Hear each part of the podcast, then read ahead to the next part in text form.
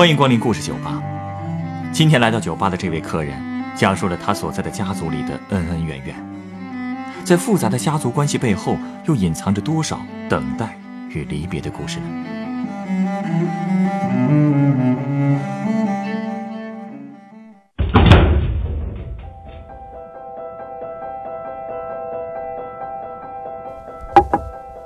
调酒师，你有没有过这种感觉？嗯，就是，即便你们是一个大家族，但其实每个人都很孤独。嗯，我不是很明白你的意思。你是说家人之间彼此都不愿意交流吗？哼。唉如果只是不愿意交流，就太简单了。我们家呀，亲人之间的关系可复杂了。哦那你愿意和我说说吗？嗯，这得从我爷爷那辈儿说起了。你可能不信，其实我从来就没有听家里人说过我爷爷的事儿。啊？为什么呀？有关他的一切，比方说叫什么呀，什么时候生的，一辈子都做过什么，我都不知道。甚至在家庭成员的档案里，我爷爷和我四叔那一栏都是空白的。啊？这是为什么呀？难道说他们很早就不在了？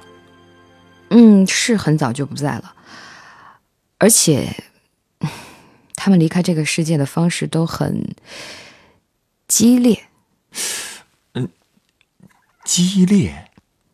怎么说？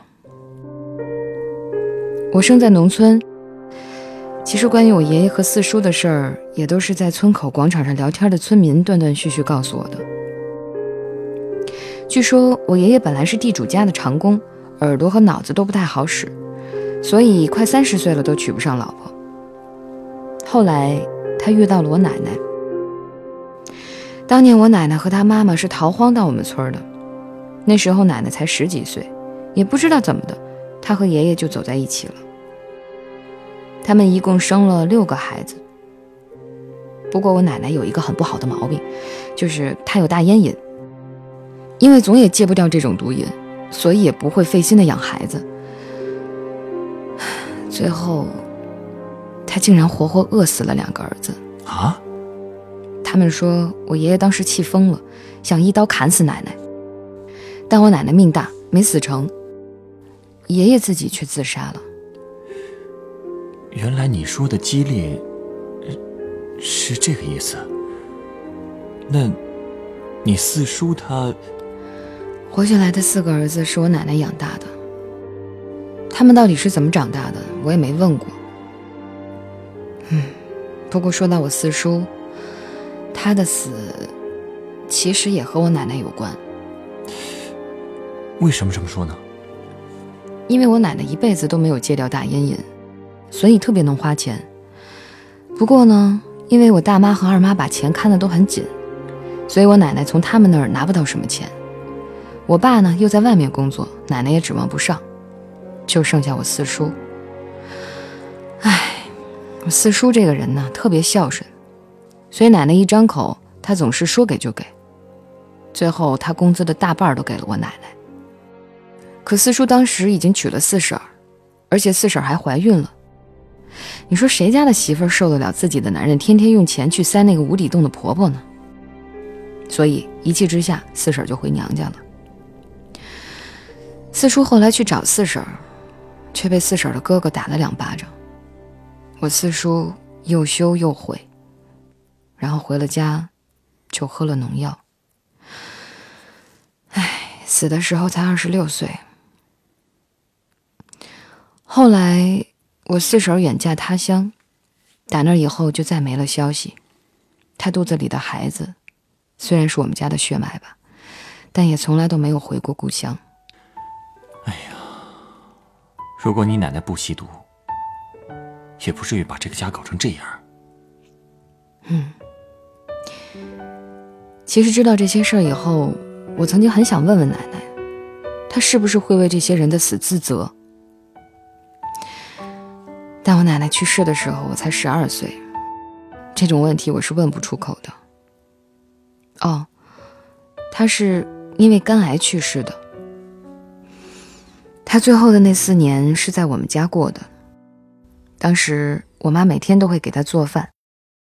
吃完饭呢，我奶奶就回到自己的屋子，盘腿往炕上一坐，就看电视里的戏曲节目。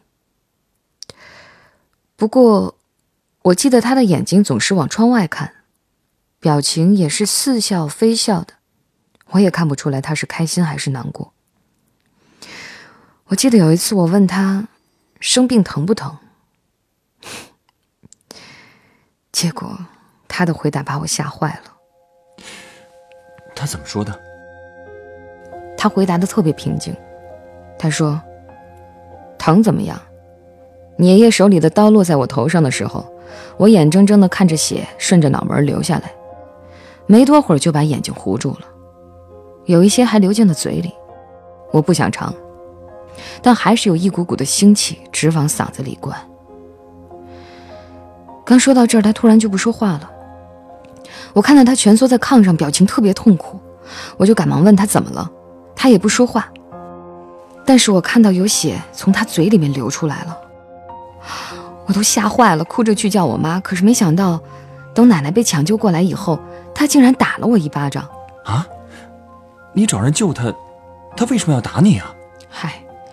其实他身上也没什么力气了，所以打的一点也不疼，但是嘴上一点也没软。他骂我说：“哭啥？张家哪有这么娇惯的娃？你奶奶还没死呢，那臭老头子这么早就想把我拖去，门儿都没有。”你奶奶可是真彪悍啊！所以呀，当时我和我妈都很怕他。奶奶这一辈子呀。经历过抗战、解放战争之后，又亲手把自己的四弟送上了朝鲜战场。二伯成年后，他送二伯去参军，二伯一去就是五年，二妈自己在家里面照顾三个孩子。我奶奶呢，哼，一次都没帮忙照看过孩子。哎，不过作为婆婆吧，她倒是从来没有说过四个儿媳妇的不好。但她也从来都不关心儿媳妇们的工作和生活。哎，挺有意思的是，他竟然不重男轻女，在八个孙辈里那么多个孙子哈，可他偏偏最喜欢我这个孙女。所以，我对他的感情真的挺复杂的。哎，好像扯太远了，咱们刚才说到哪儿了？哦，你说到你奶奶被抢救回来了。嗯。那次他的命虽然保住了，但是特别奇怪的是，之后每过几天他都会发疯一次。发疯？嗯，而且发疯的时间也不固定，但一般他都会忍到我爸妈上班以后，然后他再把自己关在屋子里，用头狠狠地撞墙，直到把自己撞晕。他这种表现，该不会是毒瘾上来了吧？对啊，我长大以后才知道，这就是毒瘾。后来他发作的次数越来越频繁，就叫我妈给他买吗啡。可是吗啡太贵了，他就大把大把的吞一种叫做 A B C 的止痛药，要么就是大口大口的喝烈酒。现在 A B C 这种止痛药可能已经很少有人知道了，我也是大学学医之后才知道的。这种药其实也会上瘾，还会引起胃出血，干扰凝血过程。唉。但没办法呀，只能饮鸩止渴了。最后，他的毒瘾总算是止住了。我奶奶就又变得生龙活虎了，她老去村子里的广场上和同村的老人聊家常，就跟没事人一样。哼，你说，这样的一个女人，似乎永远都是自由自在的样子。她的感情那么淡漠，思想也很简单。可性格却出奇的坚硬。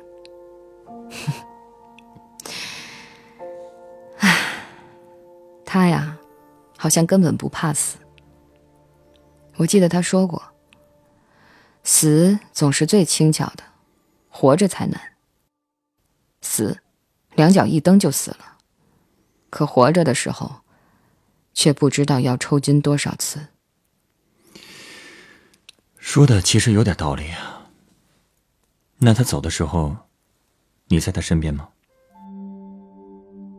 在。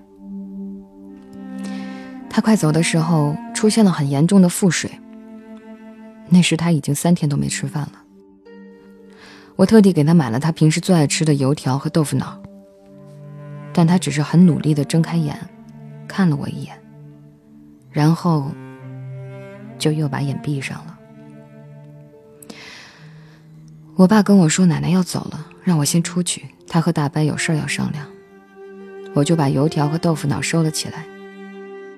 临走前，我还跑过去在奶奶的耳边说：“不要紧，我先把吃的放到冰箱里，奶奶快点好。”不然久了就坏掉了，哼，挺可笑的吧？我爸明明跟我说奶奶都要走了，我还跟他说这种话。可能我没我爸那么勇敢吧。我可能也是从那时候开始，学会在一些事情上欺骗自己的。比方说，一件事要是坏到了极点，我总是能让自己冷静下来，然后告诉自己，眼前的事儿不过是一场梦。等梦醒了，就一切都好了。我奶奶依然很健康，她会带着我去街头的小吃摊上喝豆腐脑、吃油条。她还会在我妈打骂我的时候把我护在身后，然后拿出一家之主的架势告诉她：“这还轮不着你打孩子。”她还会给我缝补破了的棉手套。哎，你别看我奶奶那样，但他缝东西的针脚特别细，特别整齐。这可能就像，就像他走过的一生吧。即使他走过岔路，但我知道，他仍然想努力回到正道上来。所以那天，我跟我奶奶说完那些话，就真的像在等着梦醒一样，头也不回的跑开了。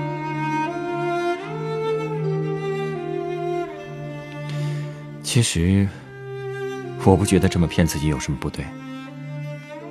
我们每个人都有不想去面对的事情。总要给自己一个可以挺过去的理由啊。其实很久以后，我还挺不理解我爸的。我当时才十二岁啊，他怎么能那么直接的告诉我奶奶要走了呢？害得我只能用这种自欺欺人的方式来和奶奶告别。可是我没想到，几年之后，我也会像我爸一样，跟家里的亲人说出同样的话。你也这么说了，嗯，那是谁走了？是我爸啊！在我爸的葬礼上，我堂姐哭晕了过去，我狠命的掐她的人中。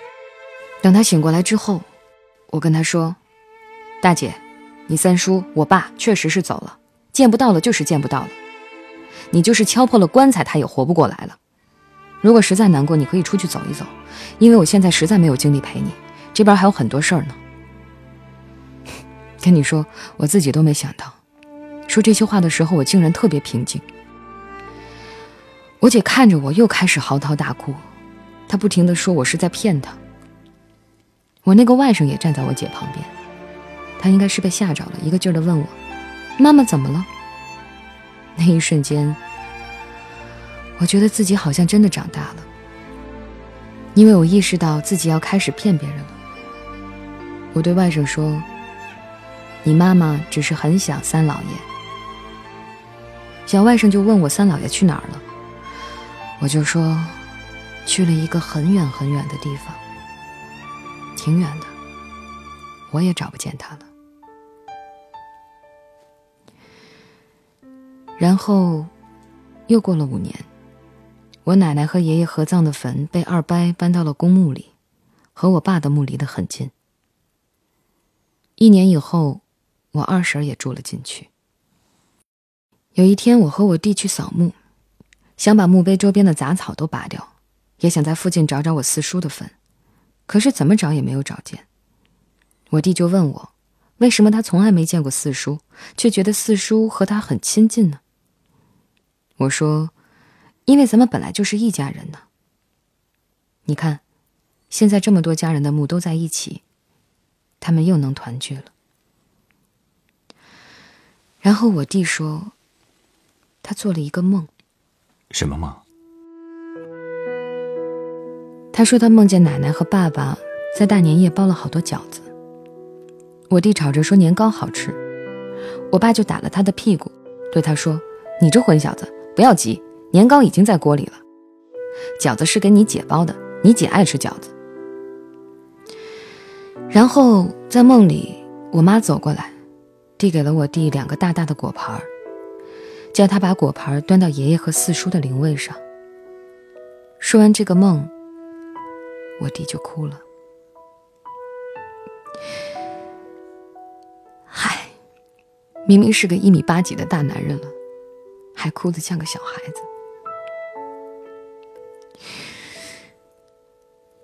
其实他很久都没哭过了。我爸走的时候，他才十二岁。看他哭成那样，我特别希望还能像小时候一样赶紧跑开。可是那次，我的脚特别沉，根本迈不开步子了。你说奇怪不奇怪？我从小就很努力的去尝试习惯死亡，习惯亲人一个一个的离开我，可我就是学不会潇洒的跟他们告别。其实，我长大以后，很多时候。都是很固执的走自己的路，可在这个过程中，其实也伤害了一些自己最爱的人和那些最爱自己的人。有些错误，真是无论如何也弥补不了了。后来，我也做了一个梦。你也梦到了你爸爸吗？嗯，我梦见我站在山头。看见了山下有个小姑娘穿着大红色的棉袄，跟在一个中年男人的身后。那个男的推着一辆老式的大自行车，在山路上很费力地推着，有时候他还会停下来弯着身子咳嗽几下。我看到那个小女孩还在很不耐烦地问他：“爸爸怎么还不到呀？”后来那个男人说：“马上了，不要急，再坚持一下，咱们就可以给爷爷奶奶还有四叔送钱去了。”后来一声雷响把我给震醒了，我才知道，这不过是一场梦。我记得以前看过一个故事，故事说离去的亲人只有九次托梦的机会。说起来，我前前后后还真梦到过九次父亲。是吗？最后一次，我梦见他站在我家门口。那天。太阳快下山了，他目送我去上学。我回头看了他一眼，他竟然就一路跟了过来。当时他的腿脚已经不太利索了，但还是跟着我，一直走到了学校的拐角。然后他对我说：“丫头，好好读书，爸爸等你考大学。”我觉得，那次梦到他，一定是因为他很想我了。醒来以后，我突然意识到，我们竟然连一家全家福都没照过。哎呀，好像絮絮叨叨说了很多没头没尾的事儿。没啊，你稍等一下，我知道该为你调一杯什么样的酒了。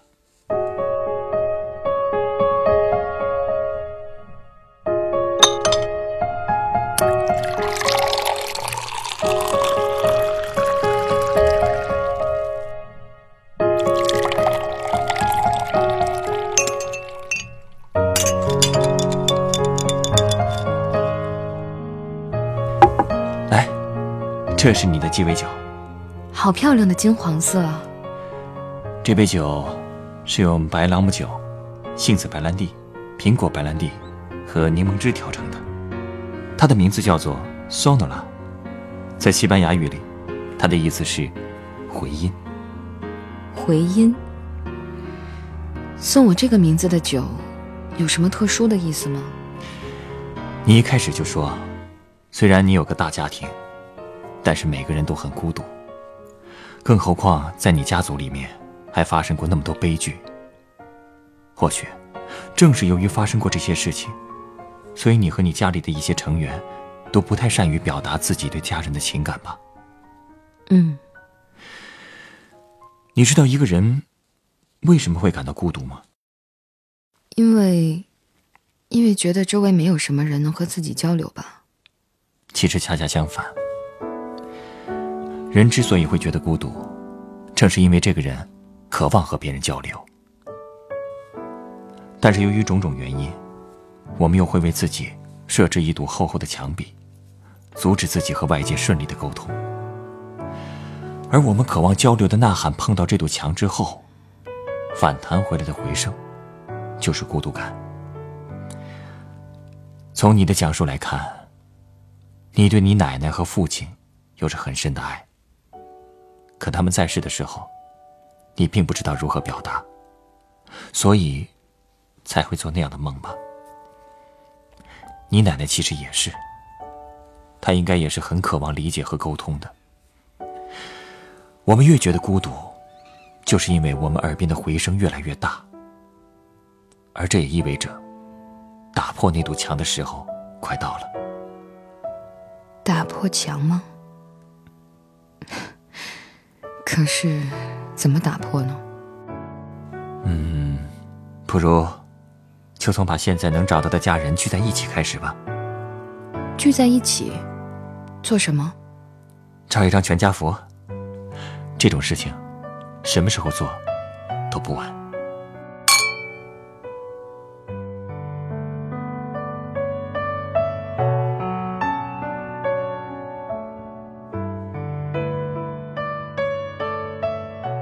本故事选自凤凰网有故事的人独家签约作品《群居性孤独》，作者冉冉，改编制作程涵，演播杰克堂晨光。人人都有故事，欢迎搜索微信公众号“有故事的人”，写出你的故事，分享别人的故事。下一个夜晚，欢迎继续来到故事酒吧，倾听人生故事。收听最新节目，请关注北京故事广播，工作日每晚九点播出的《故事酒吧》的一千零一夜。